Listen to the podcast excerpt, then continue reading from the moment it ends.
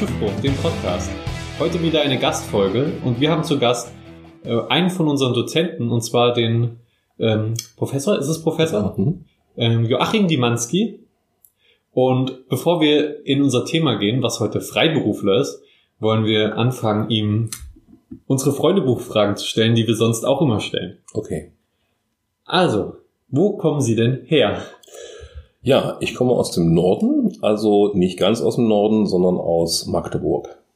Magdeburg. Mhm. Das ist eine sehr schöne Stadt.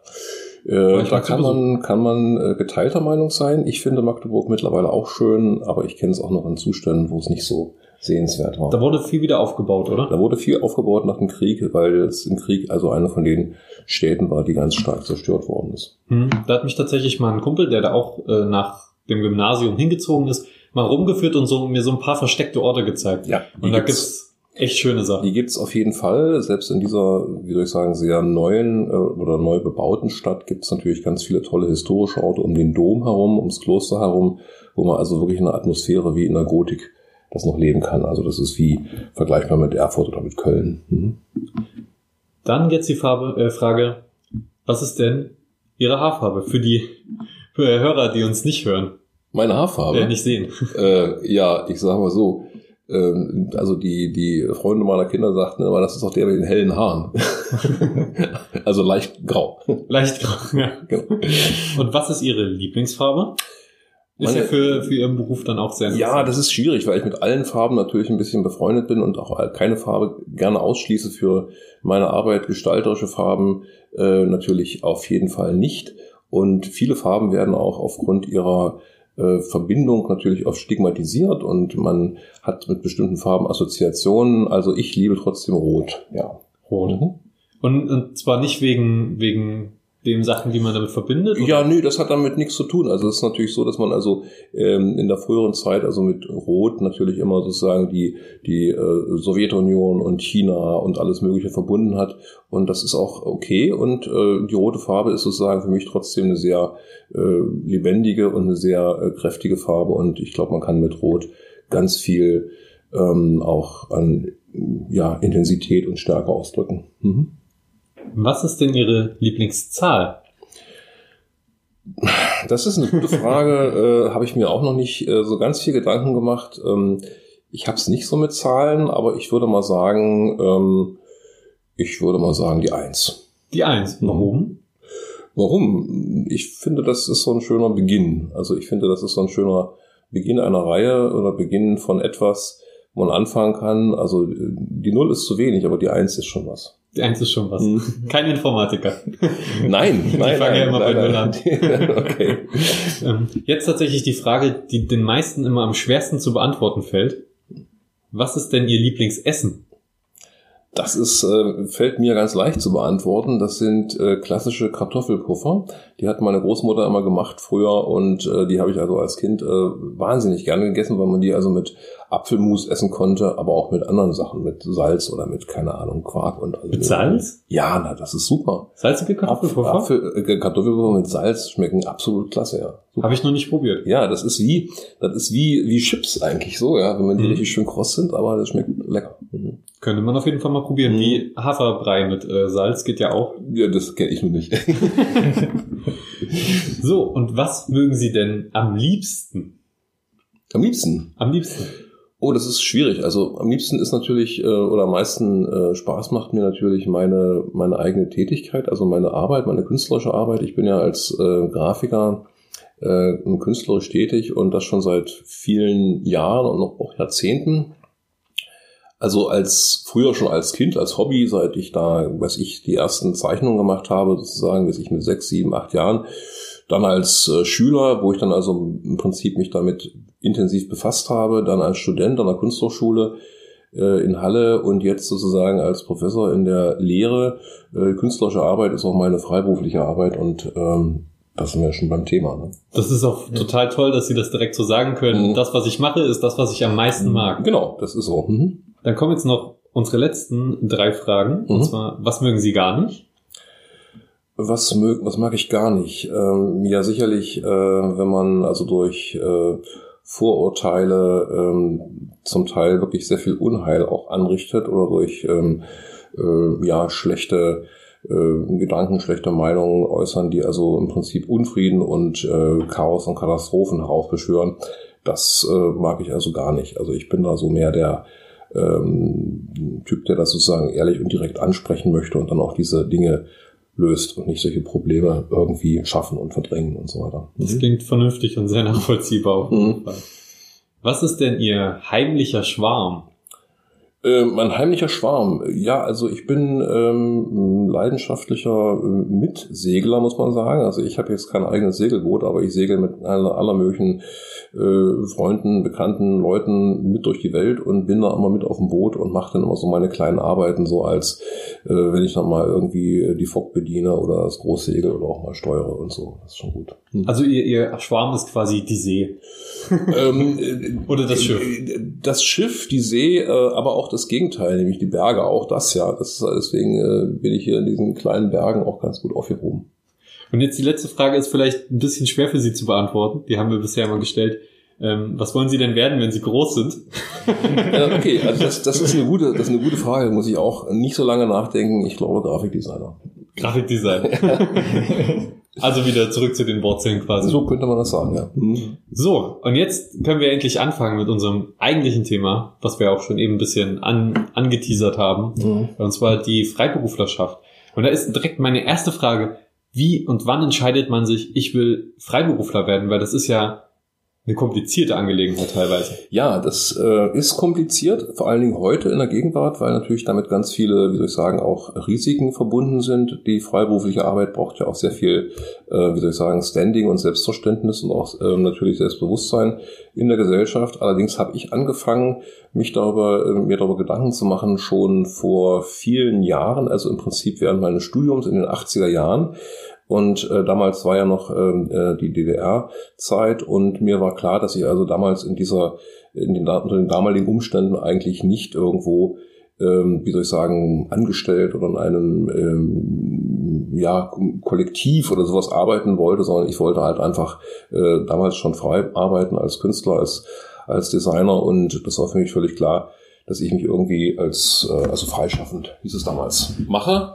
Und äh, das hat sich dann nach meinem Diplom 1989 äh, auch genauso ergeben. Also ich habe dann im Prinzip mich entschieden, ähm, freiberuflich zu sein und zu werden und dann auch eine eigene Existenz aufzubauen, also ein eigenes Studio, eigenes Atelier, wo ich also als Freiberufler für sehr viele sich damals äh, neu gründen, gründende Firmen, Unternehmen und natürlich auch äh, große Behörden, also Museen, äh, äh, Landesregierungen, äh, Bundesregierung zum Teil und andere Auftraggeber tätig sein konnte. Stiftungen, äh, Verlage, Theater, Agenturen und so weiter.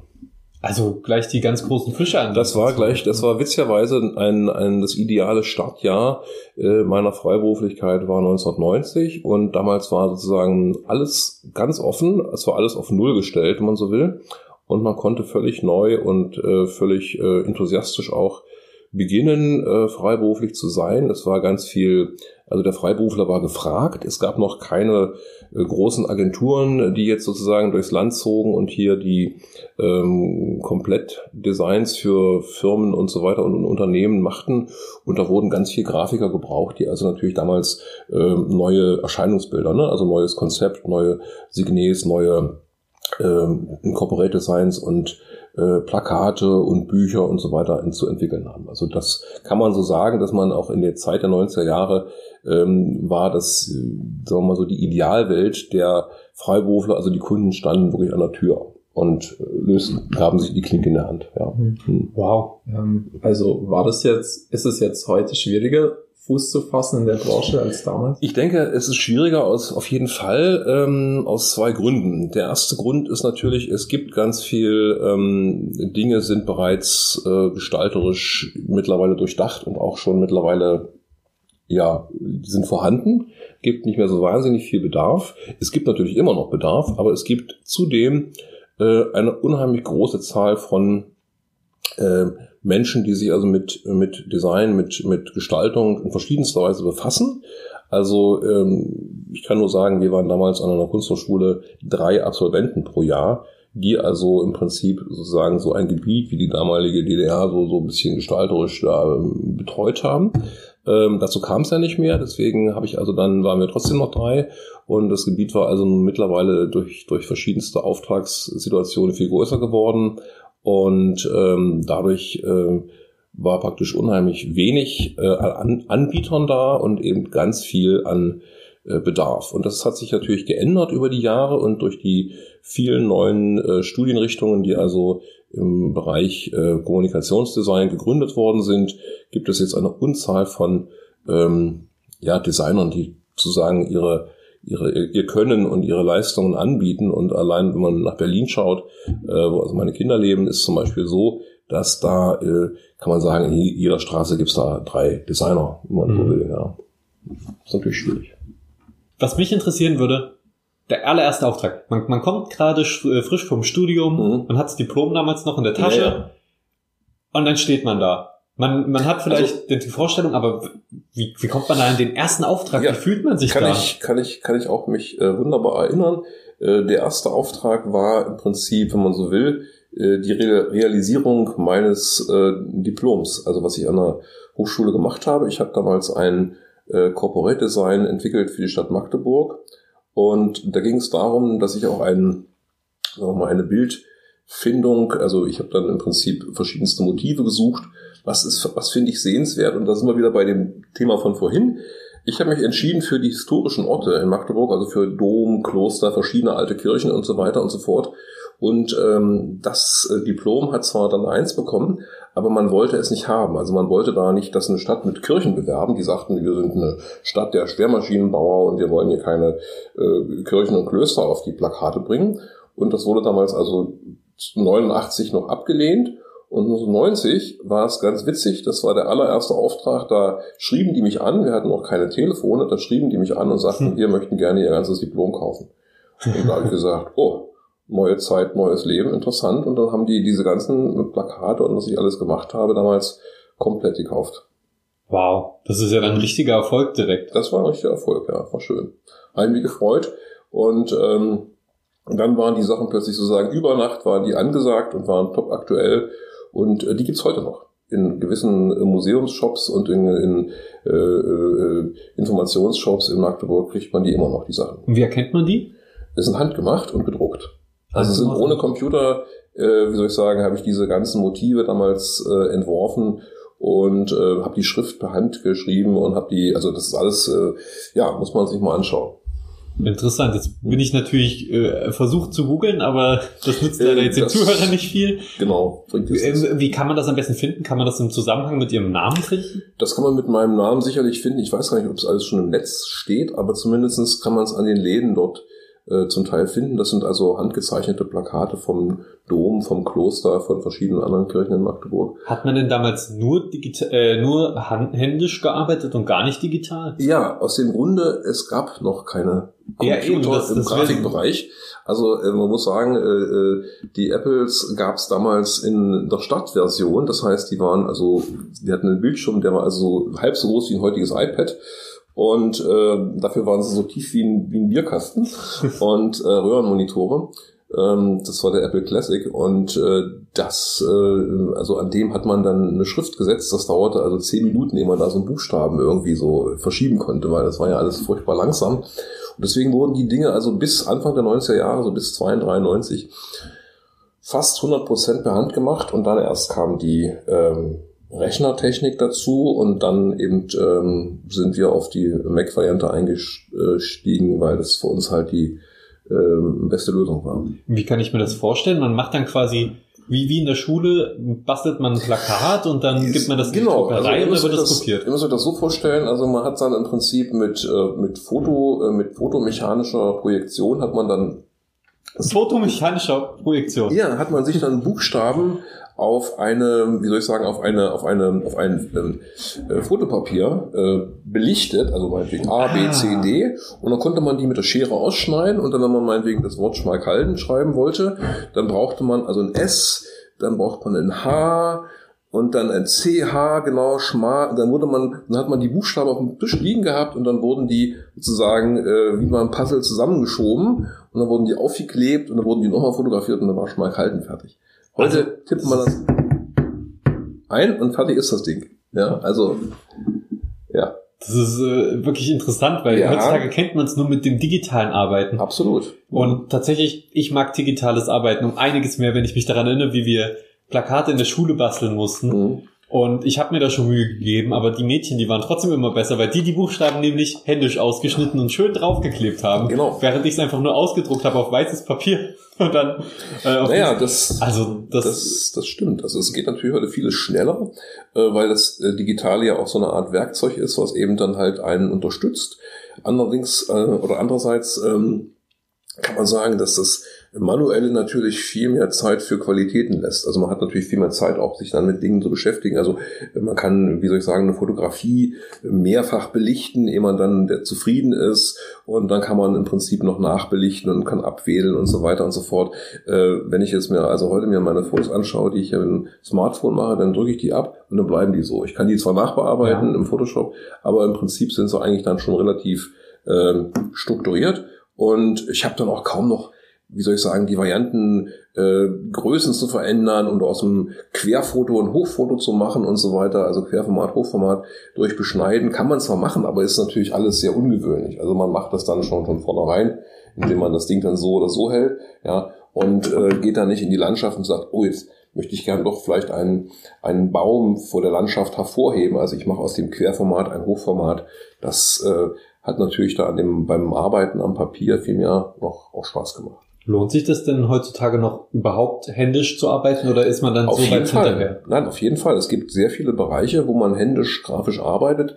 Also im Bereich der Illustration, äh, der Buchillustration, äh, Kinderbücher, äh, natürlich auch ähm, im Bereich des Comics auf jeden Fall. Ähm, es gibt auch sehr viel Plakate, die noch zum Teil von, von Künstlern, Künstlerkollegen ähm, und auch von mir händisch gemacht werden und äh, die dann natürlich aber auch digital eingescannt werden. Das heißt also, wir zeichnen dann meinetwegen einen Entwurf und dann kommt irgendwann eine riesen Retro-Kamera, die nimmt das Ding auf und packt es letztendlich in den Rechner. Dann ist es halt auch digital. Ne? Also so. Ich sage zum Teil auch den, den, äh, den Studenten, wenn die also ihre Arbeiten vorbereiten, dass die natürlich den ersten Entwurf durchaus sich auf dem Papier skizz- skizzieren können. Ja, man sagt, es gibt so eine neue Technik, die ist recht angesagt, äh, Sketchnotes, und da zeichnet man im Prinzip ein ganzes Gespräch mit. Das heißt also, Mhm. ihr habt dann im Prinzip statt einem iPad oder irgendwas äh, ein Buch auf dem Tisch liegen und macht sozusagen zum Gespräch eigentlich permanent ähm, ähm, kleine Vignetten, kleine Skizzen, kleine Logos, kleine Piktogramme, da kommt mal ein Wort dazu, ein Pfeil, da kommt vielleicht ein drei Ausrufezeichen und ein, äh, ein kleines Icon. Und dann kommt vielleicht ein, ein Smiley und vielleicht kommt doch ein Totenkopf drauf oder irgendwas, also irgendwie so Dinge, wo man sagt, das sind jetzt Ausdrucksformen, die mir zeigen, wie war ich da gerade drauf in dem Gespräch und was muss ich mir merken, was ist wichtig und so weiter und so fort und ein kleines Schiff oder irgendwas, wo man sagt, aha, äh, die Reise geht an dem und dem Tag los und da kommen die und die und die mit und da habt ihr wie so eine Art ähm, ja zeichnerische Notiz, So eine Art- Sketchnotes. So eine Art künstlerische Stenografie. Das ist nicht mal Kunst, das ist einfach, äh, das ist einfach eine, eine Form der, der des Gesprächs ähm, Mitschnitts. Also ich finde, so, sobald in irgendwas so viel Gedanken Mhm. reingesteckt äh, gesteckt wird, dann ist es eigentlich eine Kunst. Egal, ob das jetzt zeichnerisch ist oder ein Wirtschaftsexperte, Mhm. für den kann das auch Kunst sein in Mhm. gewisser Weise. Aber Sie hatten, Sie hatten Mhm. eben Studenten angesprochen. Wie kam denn dann dieser Umbruch? Ich werde jetzt Dozent. Ich gehe jetzt aus der Mhm. freien Wirtschaft raus. Nee, ich, nein, ich bin nicht rausgegangen. Also ich bin ja beides. Ich bin ja weiterhin Freiberufler und äh, bin auch als Professor jetzt tätig. Und diese beiden ähm, Aspekte in Verbindung haben den Vorteil, dass ich also als äh, Lehrender sozusagen die, den Draht zur Praxis nicht verloren habe, dass ich also immer noch wieder in meinem Studio arbeite, in meinem Atelier arbeite mit meinen ähm, äh, Partnern, Auftraggebern und so weiter. Das heißt, diese Lebendigkeit ist vorhanden geblieben, diese praktische, ähm, der praktische Bezug. Und gleichzeitig waren mittlerweile so viele Erfahrungen da, also durch dieses Arbeiten für äh, große Museen, für Ausstellungen, für Galerien, für Theater, für Verlage, Unternehmen äh, verschiedenster Art, Vereine und so, dass ich mir dann, also dass ich dann irgendwann angesprochen wurde und die sagten dann, kannst du nicht mal, es war eine andere Hochschule, kannst du nicht mal bei uns hier so ein, so ein Aushilfsfach machen? Äh, ging damals um Typografie, also um die Buch, um die äh, Schriftgestaltung. Und ich dachte, ja, der dortige Dozent oder Professor war gerade krank oder so, ich springe ich gerne mal ein. Und dann äh, ist es dabei geblieben, weil ich hier arbeite mit, mit ähm, ähm, jungen Leuten, die im Nachwuchs sozusagen sich äh, auf diesen Beruf vielleicht vorbereiten oder auch ähnliche Berufe vorbereiten, wie also auch dieses ähm, multimediale Gestalten. Das finde ich eben toll, mit denen zu arbeiten und das ist so ein gegenseitiges Inspirieren. Ja, Sie geben es doch zu. Sie klauen noch nur die Ideen von allen Studenten. Genau, ich bin, ich bin immer ganz happy und ich sage mir immer, Mensch, das ist eine tolle Idee, da hätte ich auch drauf kommen können.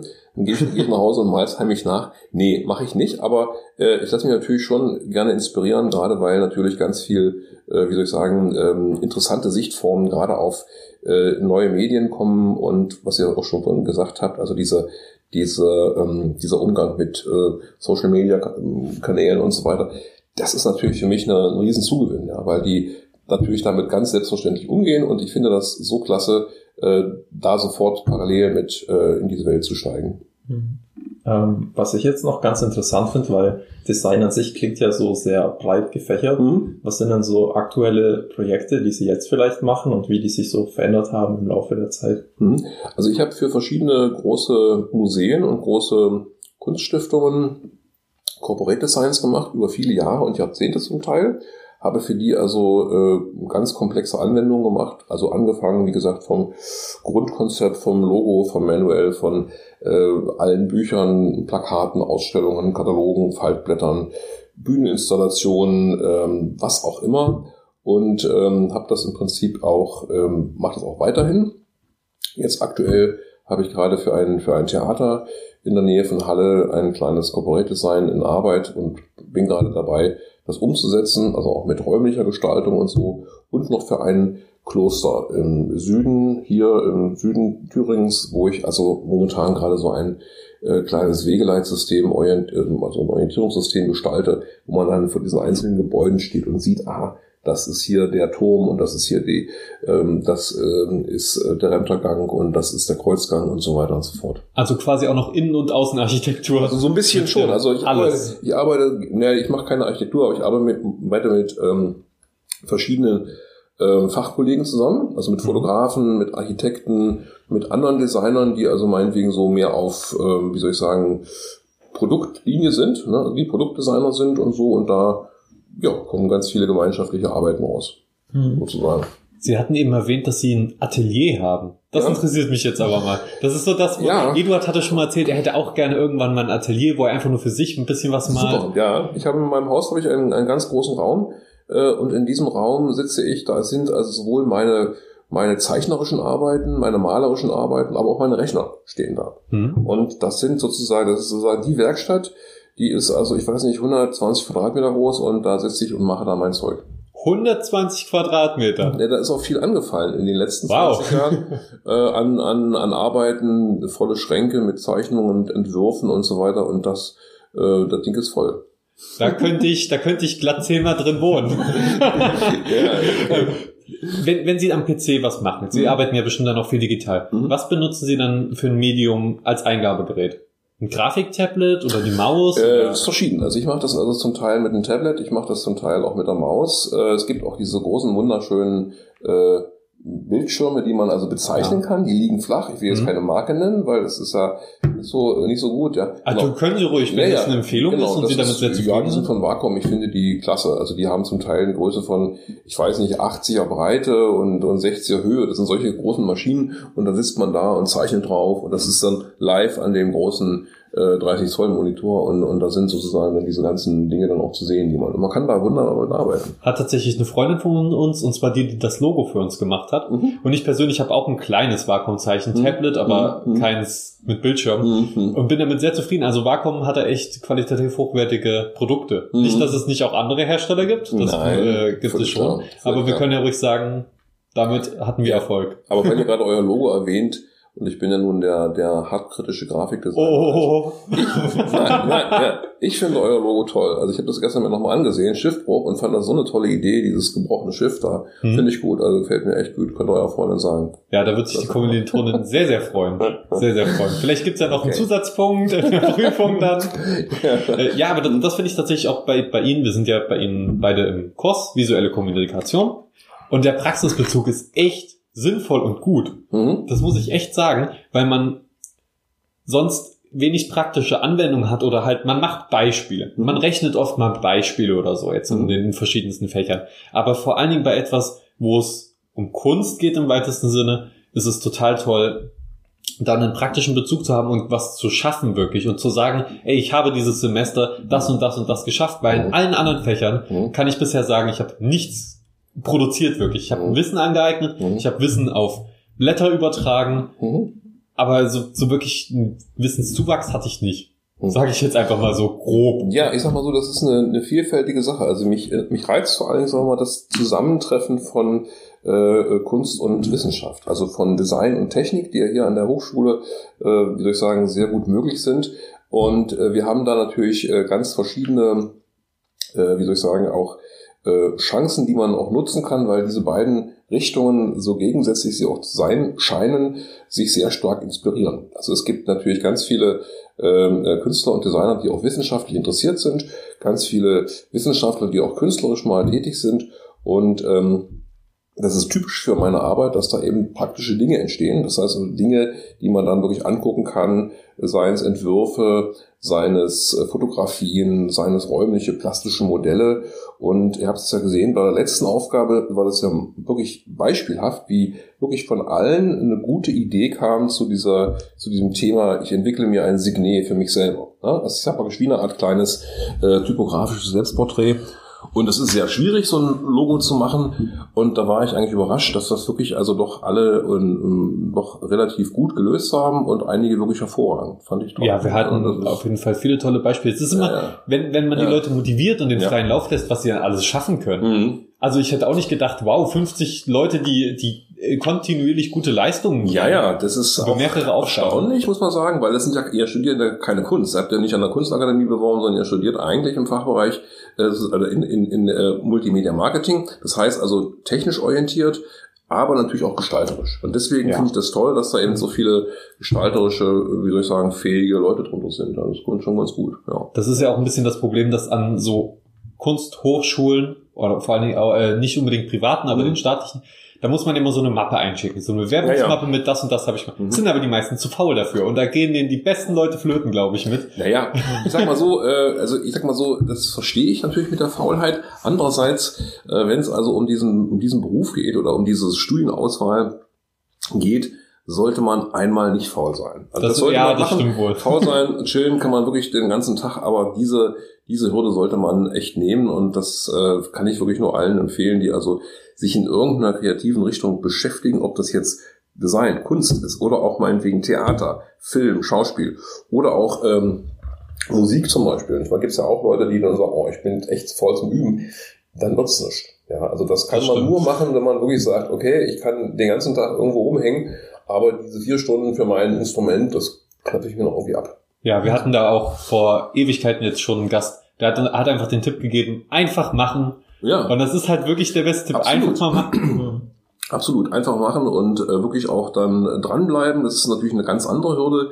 Äh, dranbleiben ist ganz wichtig. Also wenn man sich einmal für eine Sache entschieden hat und man findet die auch irgendwie gut, dann wird es ja auch Gründe gegeben haben, warum man sich dafür entschieden hat. Mhm. Und dann sollte man wirklich auch dabei bleiben oder vers- versuchen, versuchen dabei zu bleiben und sich nicht ins Zweifeln bringen lassen und sagen, ja, und ob das vielleicht doch noch und vielleicht gibt es doch noch was Besseres und so. Und dann hat man natürlich Äh, auch die finanziellen Sorgen Ja, vielleicht. und das, sollte man eigentlich, wie gesagt, versuchen, äh, wie soll ich sagen, klein zu halten und ähm, zu schauen, dass man äh, natürlich auch dann doch an der Sache dran bleibt. Dass man die, an der Idee, man meinetwegen einen Film machen möchte oder eine, eine Gestaltung oder ein Buch schreibt oder irgendwas, selbst jetzt meinetwegen so ein, so ein äh, Interviewbeitrag, dann soll man das eben machen und auch dann entsprechend durchziehen. Ja, das war ja für uns auch gar nicht so einfach, sie anzusprechen. Das erfordert ja erstmal grundlegend Überwindung.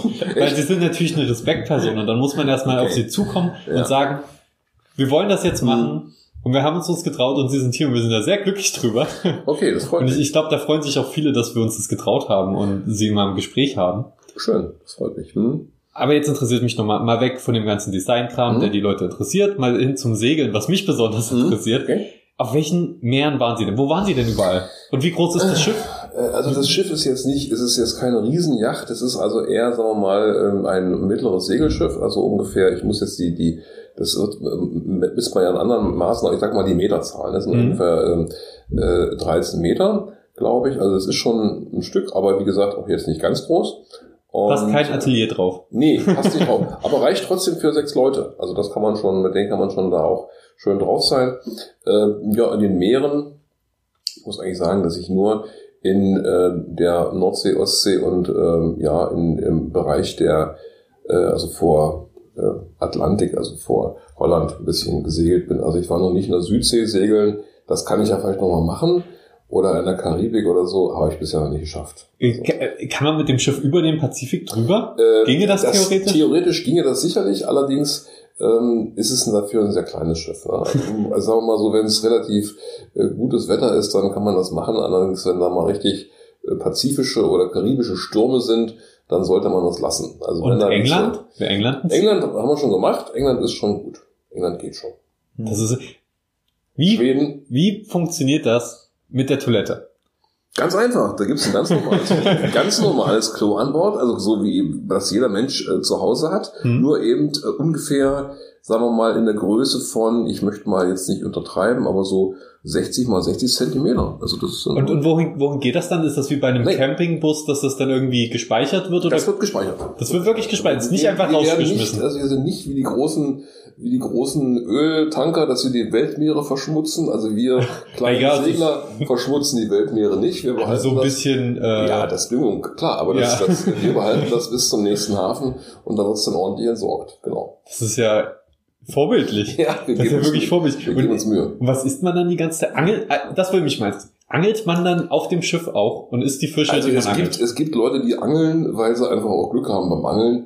Ich habe also bisher noch nicht geangelt, weil ich sage mal so, ich bin da auch ein bisschen, äh, das ist ja eine sehr ruhige Tätigkeit, wo man auch sehr viel Geduld haben muss, bis so ein Fisch anbeißt, ja. Hm? Und ähm, die, die Nerven habe ich nicht, da mache ich lieber irgendwie was anderes und kaufe mir meinen Fisch aus der Dose. nee, es klingt ein bisschen banal. Ja, was Aber- isst man dann? Also man kauft ganz normal ein, man hat eine Kiste voller Essen an Bord, da ist dann irgendwie für 14 Tage oder für eine Woche irgendwie Zeug drin und so, ne? also Brot, Konserven, Lebensmittel äh, äh, verschiedenster Art, alles was sich hält, einigermaßen Wurst, Käse und so, das kommt nach draußen, wird auch draußen gestellt, wo es also auch kühl ist, nicht in die Kajüte rein, sondern es bleibt draußen, ähm, in einem Schiffskasten und dann rückt man das raus morgens und isst ganz normal, also ganz normales Essen. Und da sind sechs Betten drin dann. Da sind sechs Betten drin in verschiedenen Kajüten und da gibt's auch eine richtige Küche. Das Küche ist auch natürlich klein, also sagen wir mal vielleicht ein Quadratmeter groß. Ein Quadratmeter große. Quadratmeter Küche. Ja. Das ist ja wie bei den Astronauten. Absolut, Das genau. ist fast wie bei uns im Studentenwohnheim. Ja, stimmt. Das ist fast Ja, ja, wie im genau. Studentenwohnheim. Ja, und da ist ein mini, mini kleiner Gasherd und ein mini Waschbecken und so weiter. Und ansonsten kann man da eine vollkommen normale Suppe kochen und so weiter oder kann sich da auch was braten. Super. Und wie lange dauert so ein Trip jetzt zum Beispiel nach England? Wie lange fährt man da hin und zurück? Äh, Das dauert dann schon 14 Tage. Aber 14 ansonsten gibt's natürlich auch ganz viele Kurztrips, also sagen wir mal, die man wirklich für so drei, vier, fünf Tage macht an der Ostsee irgendwie, wo man dann irgendwie rund Rügen fährt, rund Hinsee, ähm, nach Bornholm, nach irgendwo nach, nach Polen Richtung und so. Also das ist schon auch möglich. Und was Aber macht man dann den ganzen Tag auf dem Schiff so? ähm, ja, das, das, das Schöne ist ja an diesem, an diesem Schiff, äh, das, was wir auch vorhin schon so ein bisschen angeschnitten haben, äh, dieses äh, Drama der ähm, Erreichbarkeit, da ist man eben nicht erreichbar. Ja. 14 Tage nicht erreichbar und hat, man hat keine Langeweile. Man kann, äh, man kann quatschen, man kann ein Buch lesen, man kann Blödsinn machen, man kann äh, natürlich auch sich irgendwie ähm, ähm, unterhalten. Es gibt sicherlich auch ein Bordradio, was man hören kann, aber ansonsten sieht man halt das Meer und es ist einfach mal, man kann telefonisch nicht erreichbar, nicht erreicht werden. Und auch über keine SMS, über keine WhatsApp, über kein Messenger, nix. nix Ist, ist Sonnenbrand ein großes Problem da? Sonnenbrand ist ein großes Problem, vor allen Dingen im Frühjahr, wenn man also die ersten Ansegeltouren macht. Ähm, Im Sommer dann nicht mehr so, aber im Frühjahr, wenn man so die ersten Sonnenstrahlen abfasst, kenne ich auch, bin ich 14 Stunden gesegelt bis nach Kolberg, nach Polen, saß an Deck und habe gar nicht gemerkt, dass diese Kälte eigentlich die herrschte, das waren so vielleicht 10 Grad, dass Mhm. die von einer total intensiven Sonne äh, begleitet war. Und diese intensive Sonne hat natürlich, ich habe mich natürlich in die Sonne gesetzt, weil da war es ein bisschen warm und 14 Stunden lang, da kam ich also in Kolberg an und sah also wirklich aus wie, äh, ja, wie, wie, keine Ahnung, wie so ein, ein kleines Monster. irgendwie so. Oh, oh. Und wie funktioniert da die Navigation? Äh, GPS Da oder? gibt's ganz normale GPS-Geräte, die sind im Prinzip auch so wie, Ja, biegen Sie jetzt das- hier links ab. ja, die, da gut, also man kann da auf dem Meer nicht abbiegen, man kann aber im Prinzip so Routen eingeben, wo man hin möchte und der navigiert einen dann ähnlich eines ganz normalen Navis im Auto oder hier auch auf so einem iPhone navigiert er einen dann dahin. Aber was Schlimmes ist jetzt noch nicht passiert. Irgendwie mal verfahren, aus Versehen neues Land entdeckt. Nö, äh, das, das wäre spannend. Äh, also wir haben schon Grund, Grundberührung gehabt. Also wir sind schon mit unserem Kiel über Grund gerauscht. Das Oh. ist immer sehr schnell, das müssen Sie sich vorstellen. Ähm, wenn Sie jetzt mit dem Auto, sagen wir mal, so vielleicht so 20 km/h fahren oder so und 30 ist das natürlich total langsam.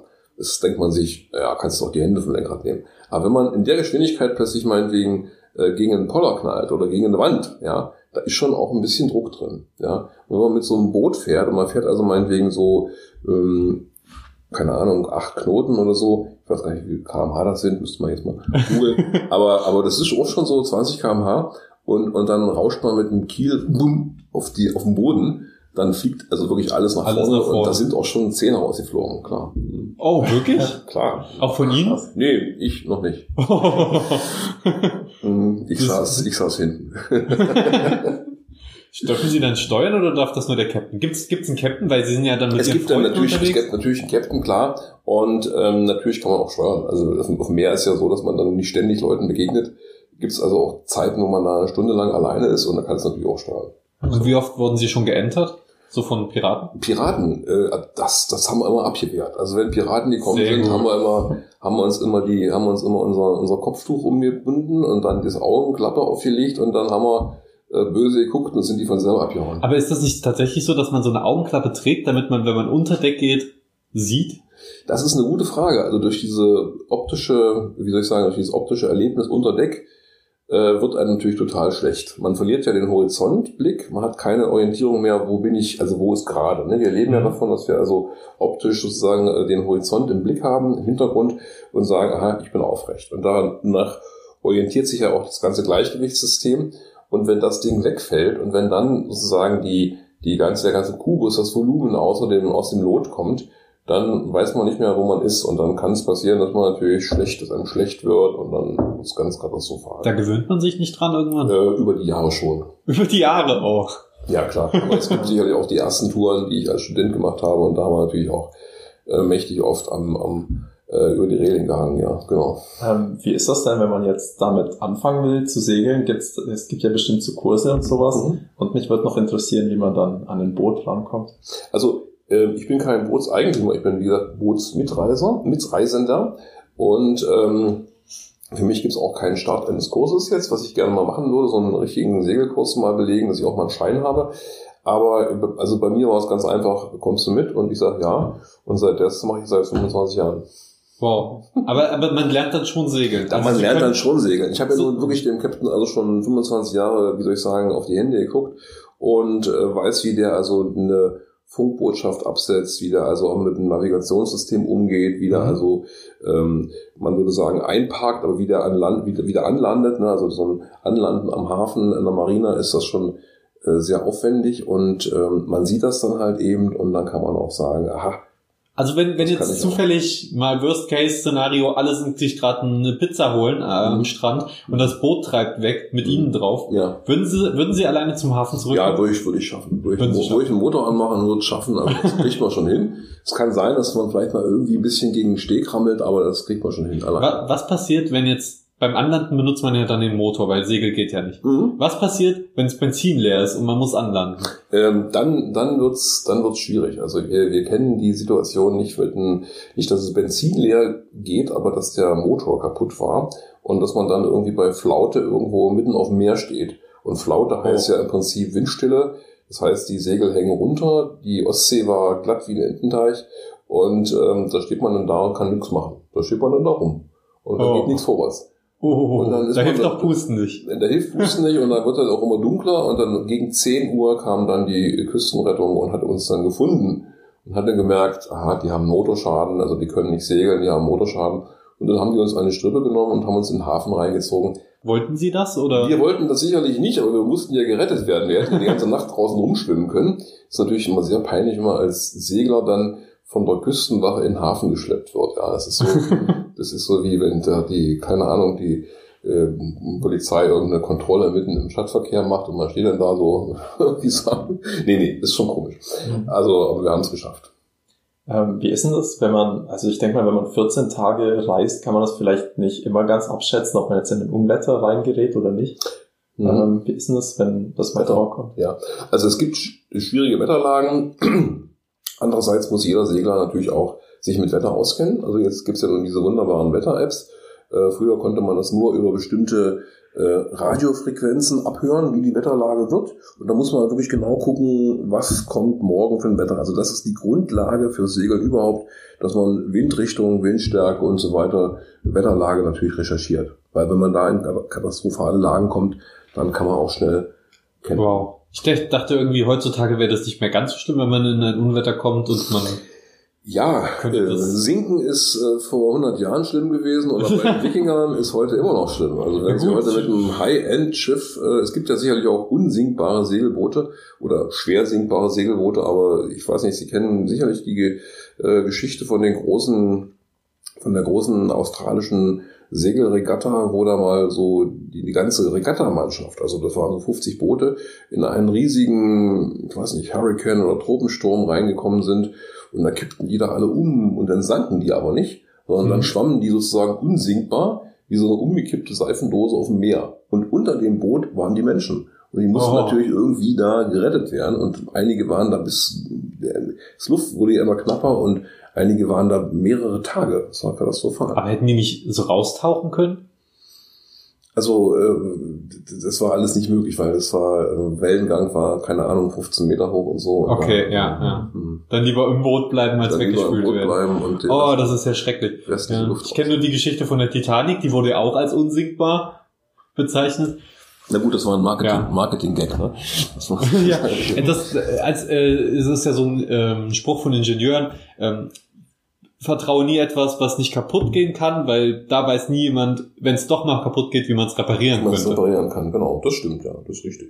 Ja. ja. Wir sind dann auch für heute tatsächlich. Ähm, hast du noch eine Frage? Ich würde noch eine Sache ähm, sehr interessieren, das vielleicht nochmal so kurz zusammengefasst als ein Quick Survival Guide. Mhm, mhm, ähm, weil ich kenne tatsächlich auch viele Leute hier in der Hochschule, die ziemlich talentiert sind mhm. und die auch schon seit Jahren üben, zeichnen, visuelle Sachen machen mhm. und die auch so ähm, den Gedanken haben, dass sie gern mal selbstständig sein würden. Mhm. Und mich würde jetzt interessieren, vielleicht so kurz zusammengefasst, worauf kommt es an? Wie fängt man am besten an und was sind vielleicht so falsche ähm, Glaubenssätze, die man so hat in dem Bereich mhm. vielleicht? Okay, also ich denke mal, ganz wichtig ist sozusagen, dass man durchaus natürlich auf seine eigene, wie soll ich sagen, Fähigkeit vertraut erstmal, dass man wirklich sagt, okay, ich versuche das zumindest mal mit dem Zeichnen, mit dem Entwerfen, mit dem Skizzieren, dass man sich zum anderen natürlich an den Dingen orientiert, die man sieht, die man wahrnimmt, also natürlich die Umwelt, die Natur, die Menschen gegenüber. Das heißt, dass man seine Natur und seine Umwelt, in der man sich befindet, schrittweise zeichnerisch, also visuell konkret aneignet. Ne? Also im Raum, in dem ich bin, kann ich mal zeichnen. Ich kann eine Landschaft, in der ich bin, kann ich mal zeichnen. Ich kann eine Person, die mir gegenüber sitzt, mal zeichnen, ein Porträt machen, eine Skizze, wie sitzt der da und so. Und schrittweise kriegt man natürlich da eine gewisse Sicherheit in der Formensprache. Und das sozusagen ist die Grundlage für alles. Das ist die Grundlage im Prinzip, um fotografisch zu arbeiten. Das ist die Grundlage, um äh, ein gutes Webdesign zu machen. Warum? Weil es geht nicht nur um technische Aspekte, sondern auch um Aspekte der Visualität, der Optik, dass man wirklich sagt, aha, ähm, meinetwegen, da passt jetzt meinetwegen die Farbe hin, da passt die Schriftart hin, da passt die Form hin. Das ist eine, eine wie soll ich sagen, Frage der Erfahrung, die man über Jahre dann auch sammelt und so. Und man merkt dann im Prinzip, wie kann ich eine Räumlichkeit assoziieren, wie kann ich sozusagen künstlerisch, gestalterisch arbeiten. Was man nicht machen sollte, wäre jetzt äh, den leichtesten Weg gehen. Die meisten haben eine Idee und dann googeln die und dann laden die was runter.